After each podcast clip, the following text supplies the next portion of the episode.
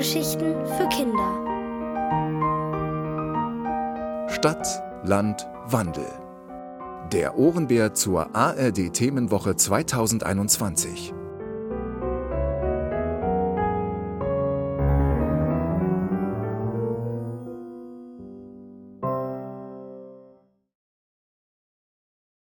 Die Maschinen des Herrn Max Herr Max hat vier Ideen. Von Katharina Bendixen. Gelesen von Udo Schenk. Es war sieben Uhr am Morgen, als Bewegung in die Wohnung von Herrn Max kam.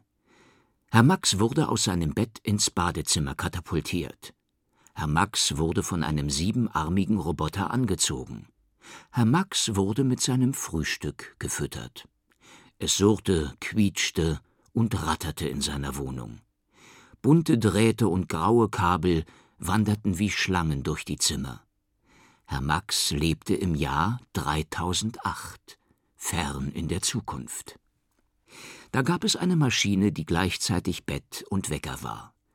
Anstelle eines Klingelns wurde Herr Max durch eine komplizierte Mechanik um sieben Uhr aus dem Bett direkt vor das Waschbecken geworfen, an dem bereits der Wasserhahn lief. Es gab eine Maschine, die ihn in rasanter Geschwindigkeit ankleidete. Sieben Greifarme zerrten an seinem Schlafanzug und stülpten ihm dann Hemd, Jackett und Hose über. Und es gab eine Maschine, die Herrn Max das Frühstück bereitete.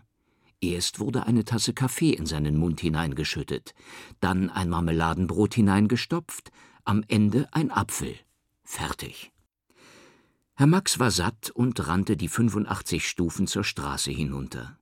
Außer Atem betrat Herr Max die Straße und sah ein Elektrauto vorbeifahren. Er lief um ein paar Menschen herum, die wie er auf dem Weg zur Arbeit den Bordstein entlang eilten warf sich auf den Sattel des Elektrautos und rief Maschinenerfindungszentrum, Gewittergeschwindigkeit. Blitzartig wendete das Gefährt und raste zum Maschinenerfindungszentrum, ohne dass er auch nur einen Finger krumm machen musste. Herr Max, rief sein Chef, als er das Büro betrat, Sie müssen mal wieder eine neue Maschine erfinden. Sie haben seit einem Jahr keine Maschine mehr erfunden. Herr Max war Maschinenerfinder. Und leider hatte sein Chef recht. Er hatte keine Einfälle mehr. Seit einem Jahr starrte er jeden Tag in seinem Büro im 783. Stock eines stahlblauen Glasgebäudes in die Luft und tockte dabei mit der linken Ferse gegen das Stuhlbein. Tock, tock, klang es den ganzen Tag von seinem Schreibtisch. Währenddessen dachte er, ich muss etwas erfinden. Schnell. Ich muss etwas erfinden. Schnell, schnell. Früher hatte er gute Einfälle gehabt. Den Erdbeerzerquetsch-Spaßapparat, gerne verwendet an Kindergeburtstagen. Oder die Blütenstaub-Produktionsmaschine, besonders beliebt bei Leuten, die Allergiker ärgern wollten. Es hatte Herrn Max Freude bereitet, solche Spaßapparate zu erfinden. In letzter Zeit aber ging es darum, die Welt zu beschleunigen. Das Aufstehen, das Frühstücken, der Weg zur Arbeit, alles sollte schneller und schneller erledigt werden. Erfinden Sie Beschleunigungsmaschinen, hatte sein Chef vor einem Jahr zu ihm gesagt. Erfinden Sie Verschnellerungsapparate und erfinden Sie diese Maschinen sofort. Seine Kollegen dachten sich wie verrückt solche Apparate aus aus dem Bettwerfmaschinen, Kochcomputer oder Nachtschlafverkürzer. Nur Herrn Max fiel einfach nichts ein. Die allgemeine Lebensbeschleunigung hatte seinen Einfallsreichtum zerstört. Also saß er auch heute beinahe regungslos an seinem Schreibtisch, starrte in die Luft und tockte gegen das Stuhlbein. Ihr ewiges Vor sich hinstarren und Tocken macht mich verrückt, rief sein Chef wütend. Gehen Sie mal an die frische Luft. Vielleicht fällt Ihnen dort etwas ein. Erschrocken sprang Herr Max auf.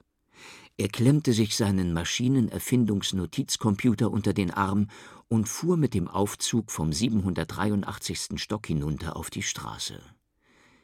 Ziellos lief er zwischen stahlblauen, metallgrünen und eisenweißen Glasgebäuden umher und wich den Menschen aus, die in Schnellimbisse und Fastfood-Restaurants eilten.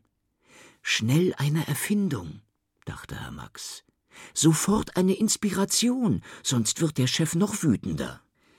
Er strengte seine Gedanken so an, dass er gar nicht mehr auf seinen Weg achtete und sich immer weiter von dem stahlblauen Glasgebäude mit seinem Büro entfernte. So kam Herr Max in einen Teil der Stadt, in dem er noch nie gewesen war. Hier fuhren weniger Elektroautos, und die Leute auf den Straßen blieben ab und zu stehen, um eine Pflanze zu betrachten, die durch die Ritze zwischen den Bordsteinplatten wuchs. Das musste der langsame Vorort sein, indem man sich weigerte, sich an der allgemeinen Lebensbeschleunigung zu beteiligen, fiel es Herrn Max ein. Seine Kollegen sprachen manchmal abfällig über diesen Stadtteil. Schon wollte er umdrehen, als er drei Kinder sah, die mit einem Ball spielten. Flapp machte der Ball, wenn er gegen die Hauswand schlug. Flop machte er, wenn er auf dem Boden aufkam. Flipp machte er, wenn er in den Händen eines Kindes landete. Herr Max blieb stehen und lauschte den Flaps, Flops, Flips, die ihm viel angenehmer erschienen als das Getöse in der Innenstadt.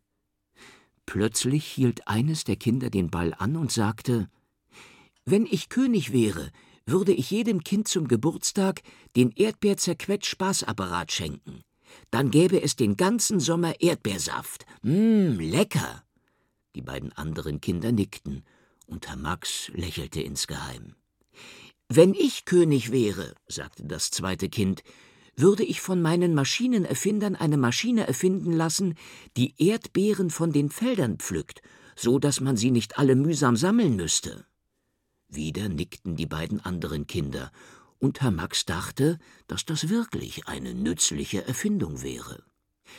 Und wenn ich König wäre, sagte das dritte Kind, würde ich dafür sorgen, dass es auch in der Stadt Erdbeerfelder gäbe. Während Herr Max dem dritten Kind zuhörte, sah er auf einem Fensterbrett eine Grünpflanze mit rosafarbenen Blüten. Und in diesem Moment hatte er zwei Einfälle. Der erste Einfall ging so. Das Büro ist der falsche Ort für Ideen. Bevor ich etwas erfinde, sollte ich mit den Menschen auf der Straße sprechen. Der zweite Einfall lautete so Wie wäre es, wenn ich einen Ort mit vielen Pflanzen erfinden würde? Mit Grün vor den Augen kommen einem offensichtlich die besten Ideen. Dann dachte er einen dritten Gedanken. Schnell, schnell. Ich muss sofort die Erdbeersammelmaschine erfinden. Er wollte zurück in sein Büro rennen, als sich ein vierter Gedanke in seinen Kopf schlich. Nein, keine Eile. Erst einmal gehe ich nach Hause und schlafe, denn es ist schon spät. Morgen werde ich die Menschen fragen, was sie sich wünschen, und dann werde ich neue Sachen erfinden. Herr Max suchte ein paar Minuten nach einem Elektroauto, stieg ein und sagte Zu Herrn Maxens Wohnung. In Hasengeschwindigkeit fuhr das Elektroauto los und kam direkt am Bett von Herrn Max an.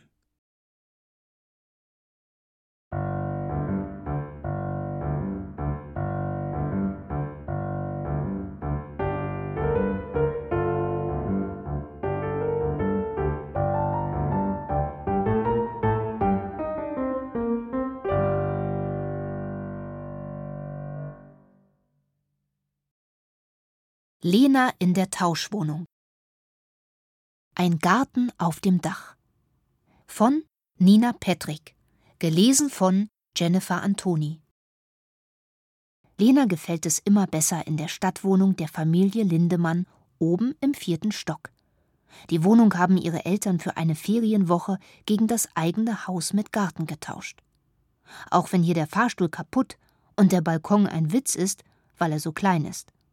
Dass es Lena jetzt doch gefällt, liegt an Anna. Anna ist wie sie sieben Jahre alt und wohnt auch in der Straße. Anna will Lena Einradfahren beibringen und hilft ihr, sich in der Stadt wohlzufühlen. Heute schlendern Lena und ihre Eltern über den Wochenmarkt. Großartig, sagt Mama. Und du wolltest erst nicht mitkommen. So einen Markt haben wir zu Hause auf dem Land nicht.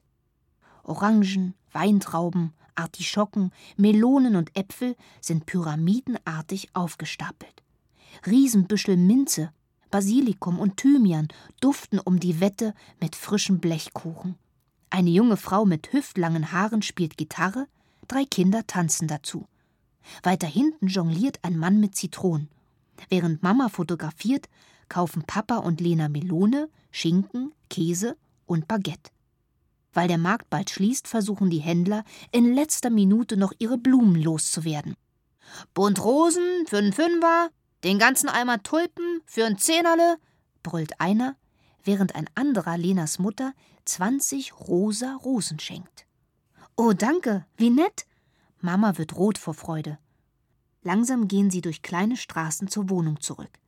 Dabei kommen sie am Brautmodengeschäft Brautschau vorbei, das der Tauschfamilie Lindemann gehört. Lena sieht bodenlange und kürzere weiße Kleider mit Spitze im Schaufenster. Drinnen wuselt eine Verkäuferin um eine Frau herum und steckt etwas an deren Kleid ab. Das Geschäft schauen wir uns ein anderes Mal an, ja? fragt Mama und Lena nickt. Jetzt lassen wir es uns auf dem Balkon gut gehen, sagt Papa. Passen wir da alle überhaupt drauf? fragt Lena und seufzt. Heute wäre der perfekte Tag, um zu Hause in der Hängematte zu dösen. Die Eltern lachen. Aber sicher, wir rücken enger zusammen, sagt Mama vergnügt.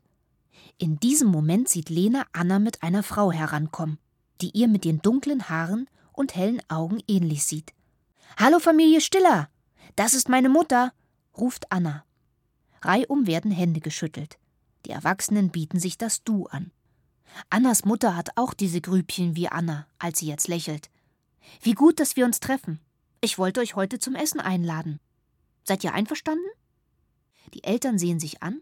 Lena und Anna sagen im Chor: Ja, bitte! Abgemacht, ruft Annas Mutter. Es ist nicht weit. Die Einkäufe vom Markt nehmen Lenas Eltern einfach mit zu Anna. Und so gehen sie zusammen an dem Haus vorbei, in dem sie wohnen. Nur zwei Häuser weiter bleibt Annas Mutter stehen. Hier ist es. Lena ist neugierig. Wir wohnen auch ganz oben, sagt Anna. Oh je, und der Fahrstuhl ist hier bestimmt auch kaputt, denkt Lena. Aber da irrt sie sich. Genau wie in dem Haus der Tauschfamilie ist es zwar ein uralter Fahrstuhl, aber er funktioniert. Die Kabine ist innen mit Holz verkleidet, außen herum befindet sich eine Art Gitterkäfig. Im Inneren gibt es mit rotem Leder bezogene Sitzbänke und in Messing eingefasste Spiegel darüber. In diesen gucken Anna und Lena sich an, schneiden Grimassen und kichern.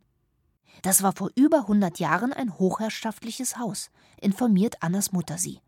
Früher hat man sogar einen Fahrstuhlführer angestellt, der ist den ganzen Tag hoch und runter gefahren, hat im gewünschten Stockwerk angehalten und auch mit dem Gepäck geholfen. Die Dienstboten mussten allerdings den Hintereingang nehmen. Ungerecht für die, die tatsächlich schwer tragen mussten. Ja, die Dienstmädchen durften nur hinten über den Hof rein. Geschlafen haben sie in einer winzigen Kammer, verrät Anna. Der Fahrstuhl dagegen ist so groß, dass sie zu fünft bequem Platz haben. Langsam fahren sie bis in den vierten Stock. Alle aussteigen bitte. Annas Mutter öffnet die Türen. Anna läuft voraus und schließt die Wohnungstür auf. Willkommen! Die Familie Stiller tritt ein und staunt. Lena weiß nicht, wo sie zuerst hinsehen soll. Die Wohnung ist riesig. Mehrere Wände sind entfernt worden, so dass aus drei Räumen ein großer Wohn-Essbereich geworden ist. Viele hohe Fenster gehen zur Straße. Wunderschön, ruft Lena zeitgleich mit Mama. Anna übernimmt die Führung. Wir sind hier im vierten Stock und hier geht es zum Dachboden. Den haben meine Eltern ausgebaut. Dort ist das Fotostudio. Dort arbeiten sie. Alles mir nach. Eine Treppe führt in das Geschoss darüber. Lena kann es nicht erwarten, alles zu sehen. Die Wohnung kommt ihr so groß wie ein Haus vor. Dass es so etwas gibt, hat sie nicht gewusst. Wir nutzen den Dachboden als Arbeitsplatz, erklärt Annas Mutter. Sie erklärt Lenas Eltern, dass sie hier Fotos machen, während Lena und Anna eine weitere Treppe hochsteigen, die sie zum Dach führt. Das Beste zum Schluss. Anna grinst. Sie bleibt stehen und zeigt auf einen Metallstab über sich. Guck, mit diesem schieben wir die Dachluke zurück und können aufs Dach gehen. Sie schiebt die Luke zur Seite, bis eine ein Meter große Öffnung über Lena und ihr zu sehen ist. Anna geht vor, Lena folgt ihr. Auch das Dach ist ganz anders, als Lena es gedacht hat. Denn dieses Dach ist ein über und über grüner Dachgarten. Ist das schön? Das habe ich noch nie gesehen, ruft Lena. Stell dir vor, ich auch nicht. Wie paradiesisch, ruft Mama, die ihnen mit Papa gefolgt ist. Kirsch- und Pflaumenbäume wachsen in Kübeln, Himbeersträucher sind vor die gemauerte Brüstung gepflanzt. Dazwischen stehen Töpfe mit Tomaten und Kästen mit Rosen, Sonnenblumen, fleißigen Lieschen, Klee und Gewürzen. Ein großer roter Sonnenschirm spendet Schatten, darunter laden eine Bank und Stühle zum Sitzen ein. Es gibt eine Hängematte an zwei Masten und drei Liegestühle. Und ein Häuschen aus Holz entdeckt Lena weiter hinten. Das ist mein Spielhaus, sagt Anna stolz. Sogar ein Sandkasten und ein Planschbassin fehlen nicht. Als Lena sich umdreht, sieht sie eine Fächerpalme, als wäre sie im Süden. Ich bin komplett platt, sagt ihr Vater. Anna lächelt stolz und erklärt, wie viel Arbeit das für alle war. Lena schaut auf die Stadt. Ein Häusermeer. Einige Dächer sind grün. Sie haben richtigen Rasen. Auf anderen stehen nur ein paar Liegestühle. Weiter weg sieht sie ein Schwimmbad. Anna tritt neben sie. Sie erklärt ihr, wo ihre Schule liegt. Ein rotes Gebäude. Zeigt den Fernsehturm und das Schwimmbad mit mehreren Wasserbecken. Dieses Schwimmbad ist nicht so weit weg, oder? fragt Lena. Genau. Können wir da morgen hingehen? Oder auch in ein anderes? Wir haben so viele hier, sagt Anna. Unbedingt. Dann machen es sich Lena und Anna in der Hängematte bequem. Sie schaukeln leicht hin und her. Wer hätte gedacht, dass es in der Stadt so laut und leise, so grün und grau zugleich sein kann? Lena schwirrt der Kopf. Sie findet den Wohnungsaustausch inzwischen so spannend, dass sie gar nicht mehr weiß, warum sie überhaupt jemals dagegen gewesen ist.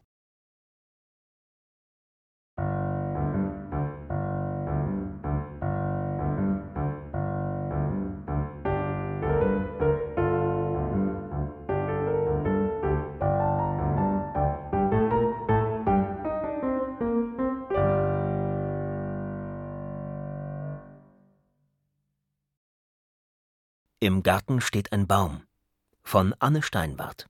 Gelesen von Uwe Teschner. Olli will sich das Haus nicht anschauen. Das hat er sich fest vorgenommen. Und was Olli nicht will, das will er nicht. Unser Sohn hat einen eisernen Willen, sagt Papa immer. Und im Großen und Ganzen stimmt das wohl. Wie blind folgt Olli seinen Eltern durch die Haustür und einen engen Flur in das erste Zimmer. Eine Frau geht ihnen voraus. Für sie hat Olli auch keinen Blick übrig. Die Frau ist sowieso blöd. Sie will Mama und Papa das Haus verkaufen. Noch sieht hier alles ziemlich schlimm aus, sagt sie gerade. Besonders hier im Wohnzimmer. Olli rümpft die Nase. Vor allem riecht es hier scheußlich. Nach toten Mäusen vielleicht? Olli schaut nicht nach rechts und nicht nach links. Seine Augen starren einfach in die Luft. Geradeaus. Geradeaus ist ein Fenster. Ollis Augen werden lebendig. Dagegen kann er nichts machen. Denn er sieht ein Stück Garten. Und im Garten steht ein Baum.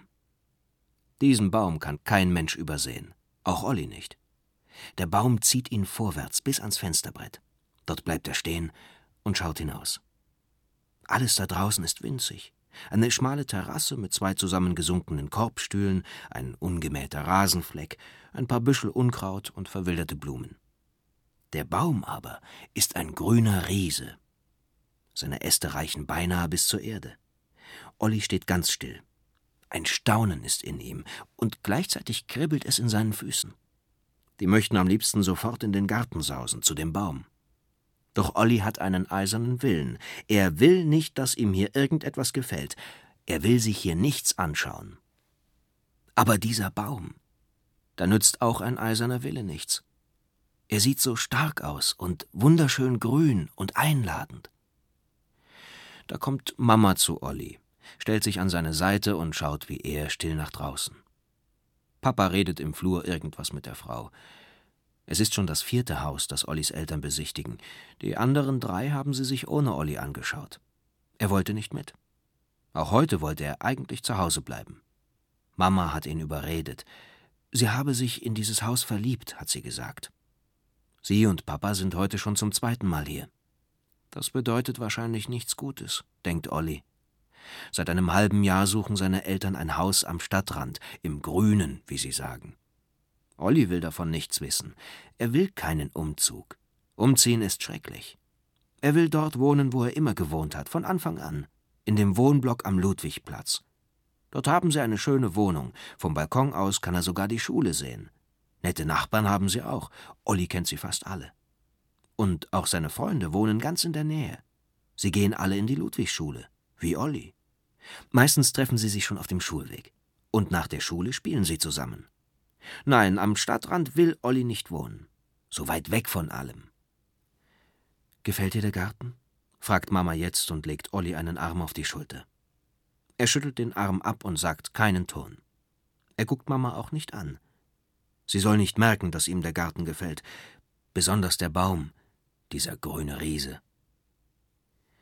Mama will ihm die anderen Räume zeigen, nebenan und in der oberen Etage. Doch Olli schüttelt den Kopf. Er will nichts sehen. Das Haus interessiert ihn nicht. Ich warte, bis ihr mit der Guckerei fertig seid, sagt er abweisend. Mama fährt ihm mit der Hand durch die Haare. Du kannst ja nachkommen, sagt sie und geht zu Papa und der Frau in den Flur. Olli wirft einen Blick über seine Schulter. Die Frau sieht gar nicht so blöd aus. Eher lustig. Sie hat eine Latzhose an wie manche Bauarbeiter. An ihren Ohren glitzern lange silberne Ohrringe. Aber auf ihrem Kopf thront eine schäbige Kappe. Eine junge Architektin ist sie, hat Papa gesagt. Sie verkauft dieses Haus für die Leute, die es geerbt haben und nicht darin wohnen wollen. Olli will hier auch nicht wohnen.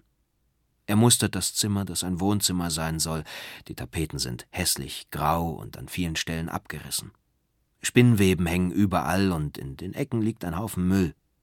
Darunter liegen bestimmt tote Mäuse, denkt Olli und schüttelt sich. Sein Blick wandert wieder nach draußen zum Baum im Garten. Dort würde er gern wohnen. Oh ja, in so einem Baum. Im Fernsehen hat Olli einmal einen Film gesehen, in dem es einen ähnlichen Baum gab, mit einem schönen Haus zwischen den Ästen. Das Baumhaus gehörte einem Jungen, der mit seinem besten Freund manchmal in dem Baumhaus geschlafen hat. Sogar Geburtstag haben die beiden oben im Baum gefeiert.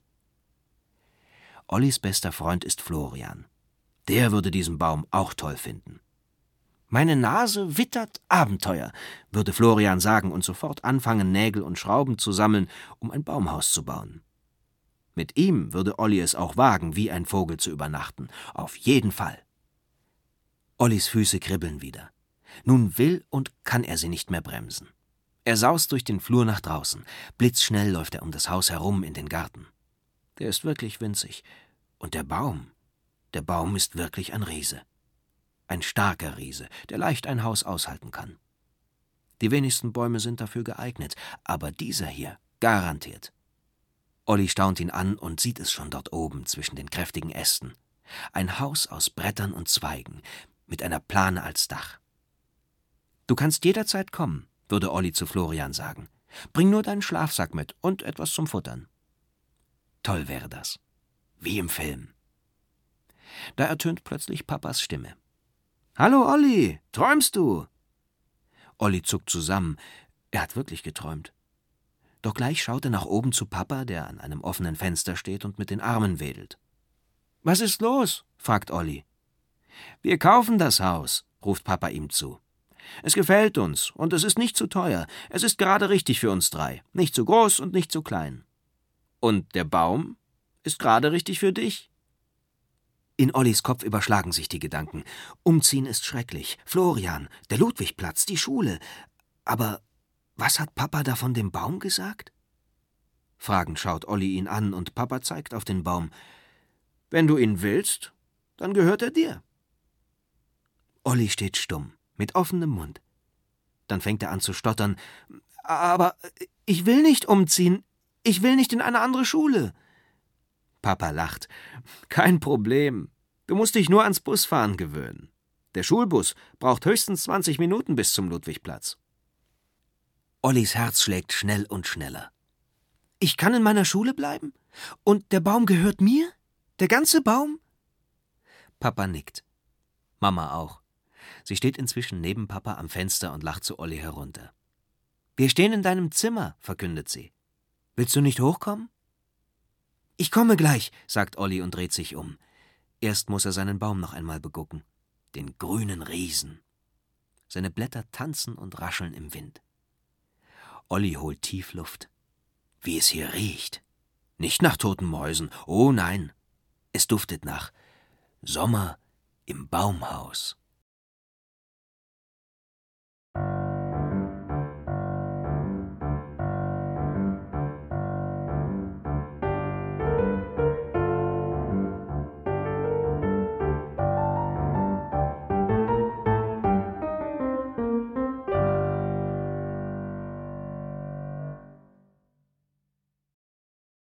Karlfred lebt im Wolkenkratzer. Ein Dorf wächst in die Höhe von Peter Nink, gelesen von Bernhard Schütz. Das kleine Dorf, in dem Karlfred lebt, liegt in einem tiefen Tal nicht weit von der Großstadt entfernt. Hier gibt es nicht viele Menschen, aber alle wohnen in Häusern mit großen Gärten, Wiesen und Bäumen drumherum. Auch Karlfreds Haus, oder besser gesagt das Haus von seinem Vater, ist ein solches Haus. Darin hat schon der Großvater gelebt und sogar dessen Vater, weshalb sich allerlei Plunder auf dem Speicher angesammelt hat. Nebenan gibt es eine alte Scheune und jede Menge Schuppen. Für Karlfried ist das praktisch, um Verstecken zu spielen. Oder andersrum, weil es so viele leere Schuppen gibt, spielen er und sein Freund Nils am liebsten Verstecken. Das Haus, in dem Nils lebt, steht ganz in der Nähe. Es ist klein, neu und man kann nicht Versteck spielen. Es ist viel schicker und nicht so kaputt. Bei Karlfred zum Beispiel fällt oft der Strom aus. Wenn Mama den Backofen anheizt, um einen Kuchen zu backen, und Papa die Spülmaschine anstellt und gleichzeitig noch einen Tee kochen will, dann macht es oft Klick. Und dann geht alles aus. Der Ofen wird kalt, die Spülmaschine steht still, das Licht erlöscht. Dann ruft Papa Mist, die Sicherung. Mit einer Taschenlampe steigt er in den Keller hinab, öffnet eine Schranktür in der Wand und lässt den elektrischen Strom wieder ins Haus. Dann laufen alle Geräte wieder. So etwas kommt bei Nils nie vor. Dort stehen im Garten auch keine Bäume. Gegen Bäume hat Karlfred eigentlich nichts, aber im Herbst werfen sie ihre Blätter auf den Boden und begraben die Wiese unter sich. Karlfred muss helfen, die Blätter zusammenzurechen, in Säcke zu stecken und zur Grünsammelstelle zu bringen. Im Sommer wartet sogar noch mehr Arbeit. Im Sommer mäht Papa die Wiese fast jede Woche und Mama und Karlfred sammeln das viele Gras auf. Nils steht oft am Zaun und guckt zu. Bei ihm zu Hause wartet keine Wiese darauf, gemäht zu werden, und es fallen keine Blätter auf den Boden. Also muss Nils auch nicht bei der Arbeit helfen.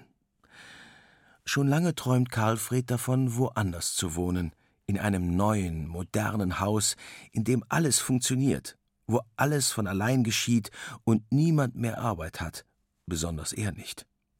Dann hätte er mehr Zeit, mit Nils zu spielen. Und am allerbesten wäre es, wenn dieses Haus ganz hoch wäre so hoch, dass Karlfred über die Berge hinwegsehen könnte, die das Tal umgeben. Wenn hinter diesen Bergen die Sonne untergeht, denkt Karlfred oft, wie schön es wäre, in der Höhe zu wohnen und das Sonnenlicht noch eine Weile zu sehen. Eines Tages kommt Karlfred eine Idee. Warum haben wir in unserem Ort kein Hochhaus? fragt er seinen Papa. Hochhäuser stehen meist dort, wo es wenig Platz gibt. Deshalb baut man in die Höhe. Hier haben wir genug Platz. Alle Häuser haben Gärten und Wiesen. Und Versteck spielen kann man auch. Karlfried überlegt. Aber ich kann nicht über die Hügel schauen. Die Häuser sind so niedrig. Ich weiß gar nicht, wie es dahinter aussieht. Papa denkt nach. Es stimmt, was Karlfried sagt. Das Tal, in dem ihr Dorf liegt, ist sehr lieblich, aber auch eng. Im Winter geht die Sonne früh unter und ihr Haus liegt meist im Schatten. wenn man ein Haus bauen würde, das höher ragt als die Hügel ringsum. Aber wer würde auf dem Land in einem solchen Haus wohnen wollen?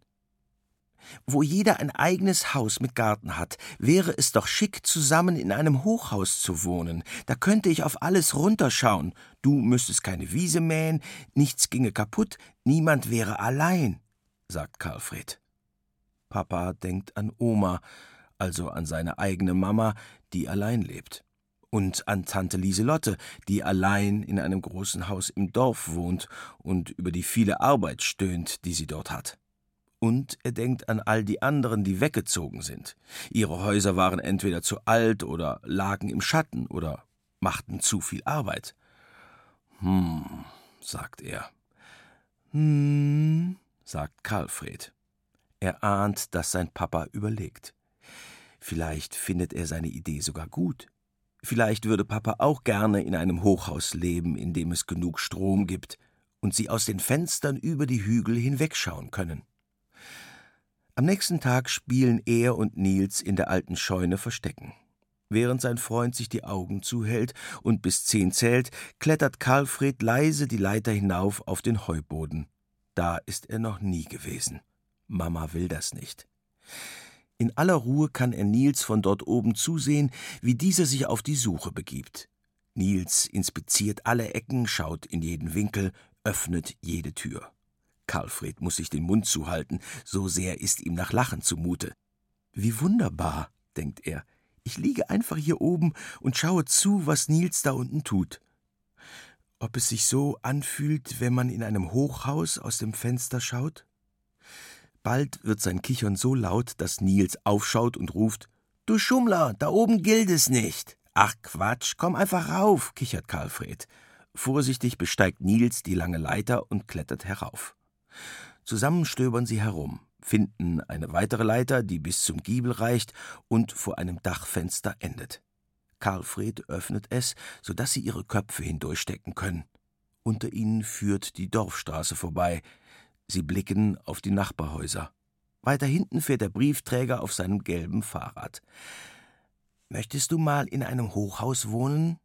Ganz oben? fragt Karlfried seinen Freund. In einem Wolkenkratzer meinst du? Fragt Nils zurück. In einem Wolkenkratzer. Jetzt muss Karlfried richtig lachen. Die Wolken kratzen, das wär's. Dann wäre das Hochhaus so hoch, dass es nicht nur über die Hügel reichen würde, sondern bis in den Himmel. Sicher kann man die ganze Welt von da oben sehen, und vielleicht braucht man sogar ein Fernglas, um runterzuschauen. In der Woche darauf kommt Oma abends zum Essen vorbei. Sie, Mama und Papa möchten mit Karlfried sprechen. Reihum sagen sie, wir haben uns überlegt, dass wir jetzt in unserem Dorf ein Hochhaus bauen. Du hast uns auf die Idee gebracht. Wir wollen alle unter einem Dach leben. Auch Tante Lieselotte macht mit. Und wir haben noch andere Leute gefragt, deren Häuser zu groß oder zu alt sind. Sogar Leute aus der Stadt wollen in unser Dorf ziehen, sobald das Haus fertig ist. Der Bürgermeister ist einverstanden, und von ganz oben wirst du über die Hügel ins nächste Tal schauen können und in alle Täler dahinter. Bei klarem Wetter kannst du bestimmt die große Stadt sehen. Ein Wolkenkratzer für Karlfried. Das ist eine Nachricht. Nie wieder Blätter zusammenkehren, nie wieder Gras einsammeln. Er will in der allerobersten Wohnung wohnen und von einem Fenster zum anderen laufen und hinausschauen und auch mal eine Wolke kratzen. Das Beste aber, er würde für immer mit Oma unter einem Dach leben. Auch Oma freut sich. Wir alle unter einem Dach. Endlich passiert mal was in unserem Dorf. Und ist es nicht herrlich, dass man in meinem Alter noch in die Höhe wachsen kann?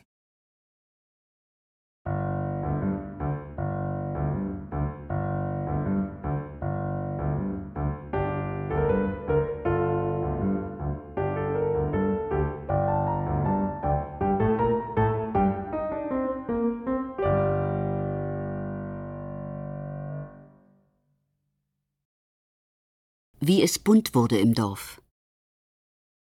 Eine Tür mit sieben Augen.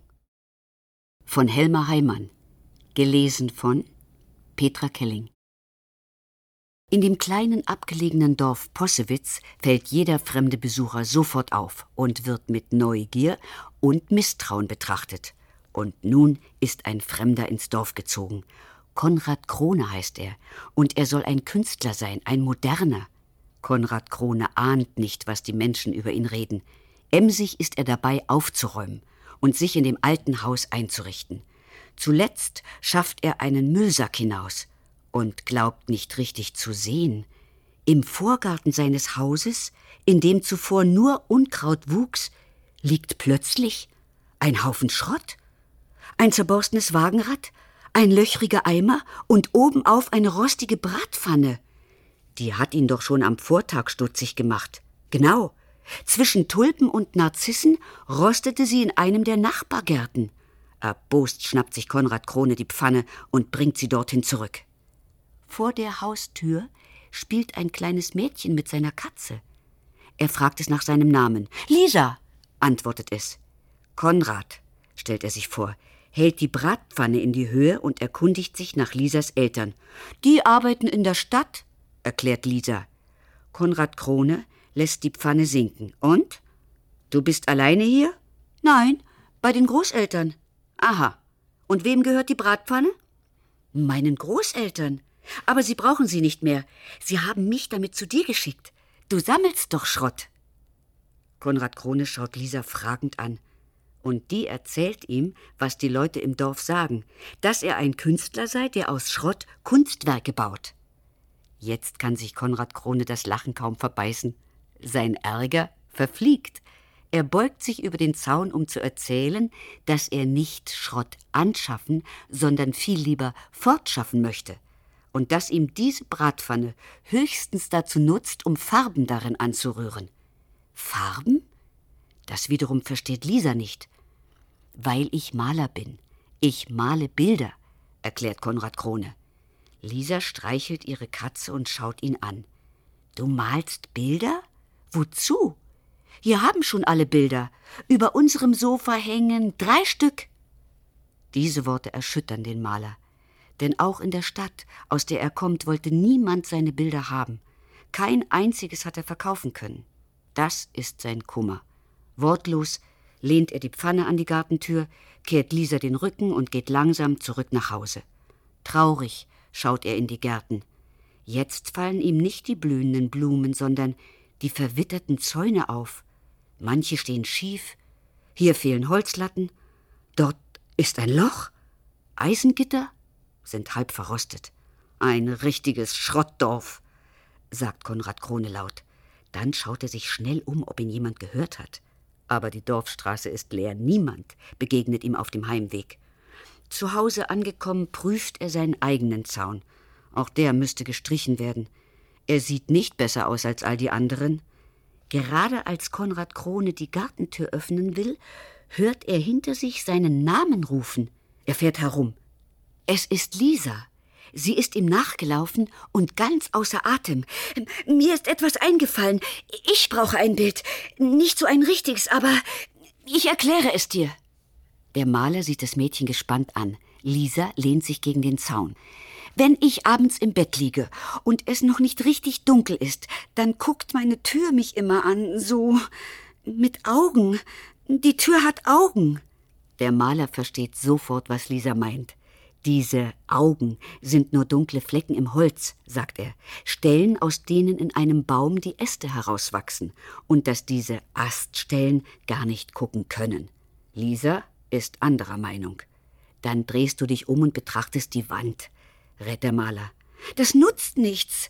Ich merke es trotzdem, beharrt Lisa. Tagsüber macht mir das nichts aus, aber abends ist es unheimlich. Dabei ist die Tür nagelneu. Lisas alte Kinderzimmertür war rissig geworden. Manchmal, wenn sie ihr Ohr an sie legte, hatte sie im Holz ein Kratzen hören können. Das ist der Holzwurm, hatte der Großvater gesagt und entschieden, die Tür muss raus.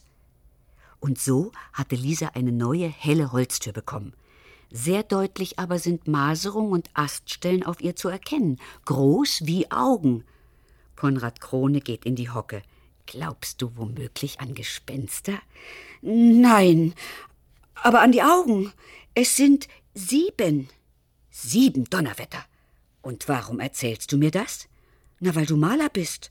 Du könntest die Tür bemalen, dann wären die Augen nicht mehr zu sehen, ruft Lisa aus. Mit einem Ruck richtet sich der Maler auf. Er ergreift Lisa, hebt sie hoch und schwenkt sie durch die Luft. Eine Tür zu bemalen. Was für eine wunderbare Idee, findet er und stellt Lisa wieder auf die Beine. Nur solltest du fragen, ob man zu Hause damit einverstanden ist. Das verspricht Lisa zum Abschied und hüpft fröhlich davon. Ihr dicker Zopf wippt auf und nieder. Sieben, sechs, fünf, vier, zählt sie im Stillen die Zahlenreihe rückwärts. Dabei stellt sie sich vor, wie auf ihrer Kinderzimmertür ein Auge nach dem anderen zufällt, unter bunten Farben verschwindet. Wieder zu Hause wartet Lisa ungeduldig darauf, dass die Eltern von der Arbeit kommen. Endlich, als alle, auch die Großeltern, am Abendbrottisch zusammensitzen, erzählt Lisa, dass der fremde Künstler gar keinen Schrott sammle. Alle schauen sie verwundert an und Lisa erzählt weiter, dass der Künstler ein Maler sei und dass er ihre Tür mit einem Bild bemalen und die Augen verschwinden lassen könne. Die Mutter legt Messer und Gabel beiseite. Auf keinen Fall. So eine Kleckserei kommt mir nicht ins Haus. Fremde Leute auch nicht, stimmt der Großvater ihr zu. Er ist nicht fremd. Er heißt Konrad, ruft Lisa und schaut flehend die Großmutter an. Die stellt ihre Teetasse auf den Tisch, lehnt sich in ihrem Stuhl zurück und sagt, von mir aus kann er die Tür bemalen. So wie sie ist, gefällt sie mir auch nicht. Der Großvater ist empört. Die Großmutter war selbst dabei, als sie die Tür im Baumarkt ausgesucht haben. Nun konnte ich ahnen, dass die Tür die Gemeinheit besitzt, Lisa jeden Abend anzustarren? Das kann einen Menschen krank machen, behauptet die Großmutter. Der Großvater klopft auf den Tisch. Solche Reden kann er nicht vertragen. Wir wissen nicht mal, ob er überhaupt malen kann, stellt er fest. Da herrscht plötzlich Schweigen am Tisch. Der Vater will einen Streit vermeiden. Er will den Großvater nicht verärgern, aber auch Lisa nicht enttäuschen. Er liebt Ruhe im Haus. Versuchen wir es einfach, meint er und bietet an, die bemalte Tür auch selbst zu überstreichen, wenn sie keinem gefallen sollte. Und weil Lisa, die Mutter und die Großmutter zu diesem Vorschlag nicken, bleibt dem Großvater nichts anderes übrig, als einzuwilligen. Lisa lacht ihren Vater glücklich an. Am liebsten würde sie gleich zu Konrad Krone laufen. Aber weil es schon spät und draußen dunkel ist, verschiebt sie diesen Plan auf morgen.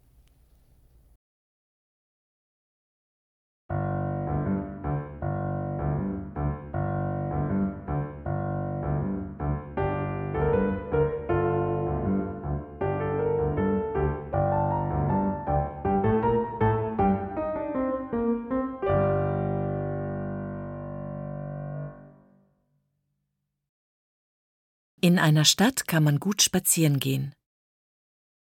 Wovon Tim träumt. Von Katharina Schlender. Gelesen von Eva Mattes. Tim liebt es, spazieren zu gehen.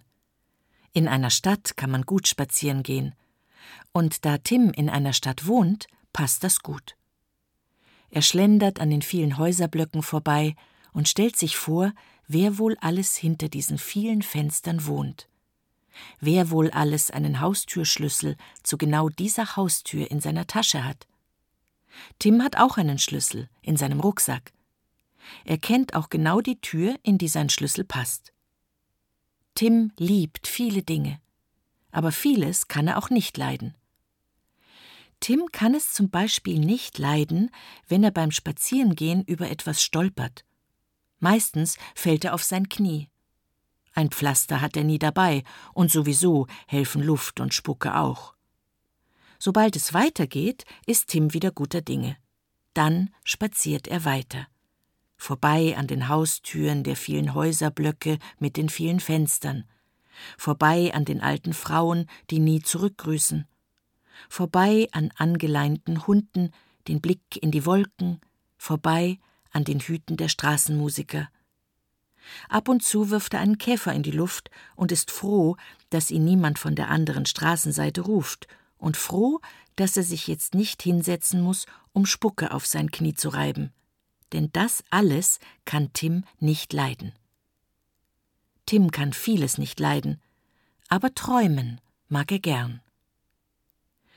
Tim träumt, wie es wohl wäre, wenn in den vielen Häuserblöcken die vielen Eingangstüren verschwinden würden und in den vielen Treppenhäusern die vielen Wohnungstüren auch gleich mit fort. Wenn es in all den vielen Straßen und Städten keine Türen mehr gäbe. Dieser Traum gefällt ihm. Niemand bräuchte mehr einen Schlüssel, und niemand würde jemals wieder einen Schlüssel verlieren. Niemand müsste mehr anklopfen und warten, dass ihm jemand die Tür aufmacht. Es wäre ja keine Tür mehr da. Man könnte in jedes Haus hineinspazieren, in jede Wohnung, an jeden Küchentisch. Man wäre überall willkommen, weil es für alle immer schon so gewesen wäre. Eine völlig türlose Welt. Eine völlig türlose Welt wäre eine Welt, in der niemand draußen vor der Tür stehen müsste. Das träumt Tim. Er schlendert an den vielen Häuserblöcken vorbei und stellt sich vor, wer wohl alles hinter diesen vielen Fenstern wohnt ist froh, dass er sich jetzt nicht hinsetzen muss, um Spucke auf sein Knie zu reiben, muss lachen, weil er in einer Welt ohne Türen gar nicht mehr seinen Schlüssel in seinem Rucksack herumtragen müsste. Tim träumt, wie es wäre, wenn man das Sprechen nie gelernt hätte, wenn alle Menschen nur singen könnten.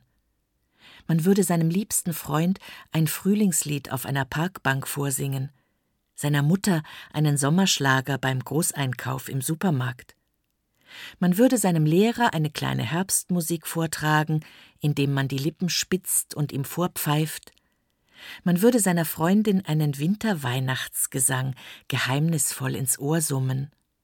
Alle hätten eine Melodie im Ohr, Ohrwürmer an jeder Ecke. Evergreens auf den Wiesen im Stadtpark, Gassenhauer auf dem Boulevard, Schnulzen an Tischen in Kaffeehäusern. Eine Wucht wäre das. Niemals würde jemand nicht mehr wissen, was er sagen soll. Niemand würde mehr ins Stottern kommen. Es könnte auch niemand mehr schimpfen. Natürlich gibt es bestimmt auch Schimpflieder und Spottgesänge, aber ein gesungener Streit ist gleich nur halb so schlimm, findet Tim. In einer Stadt kann man gut spazieren gehen, und da Tim in einer Stadt wohnt, passt das gut.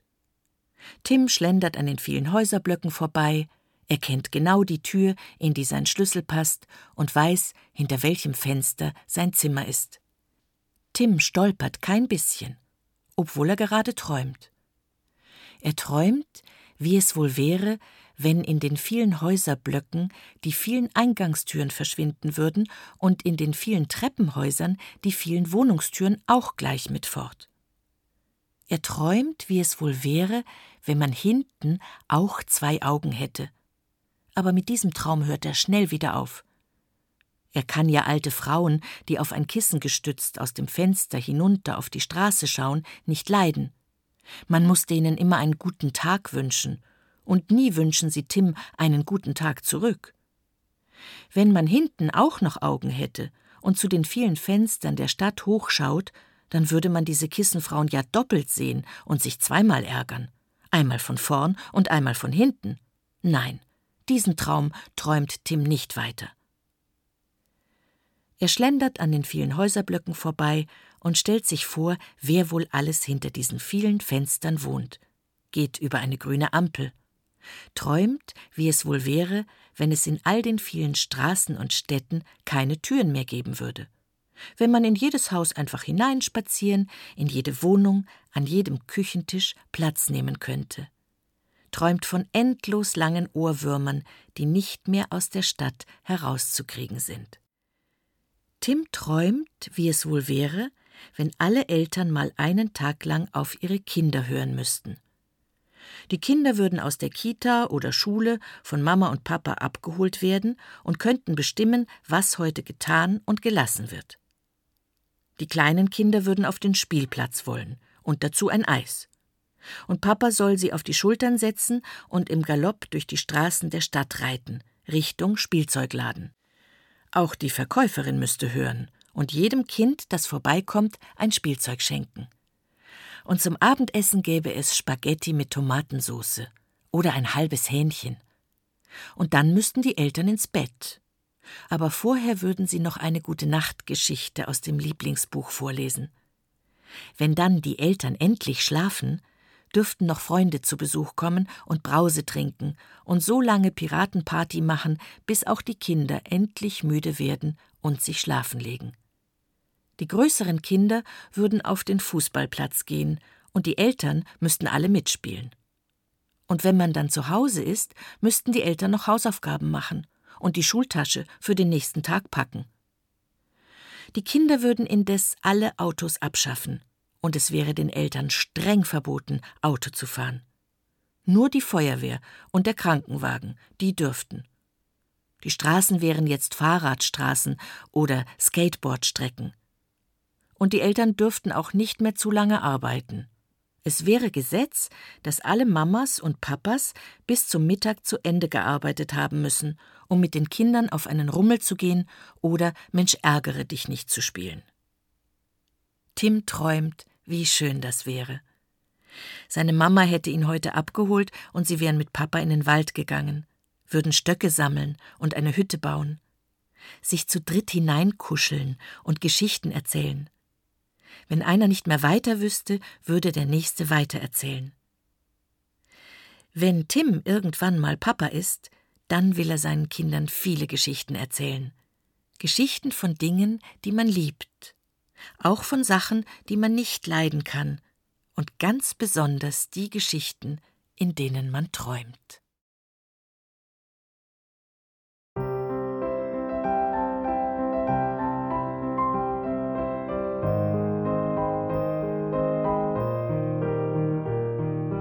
Ihr hörtet Stadt, Land, Wandel.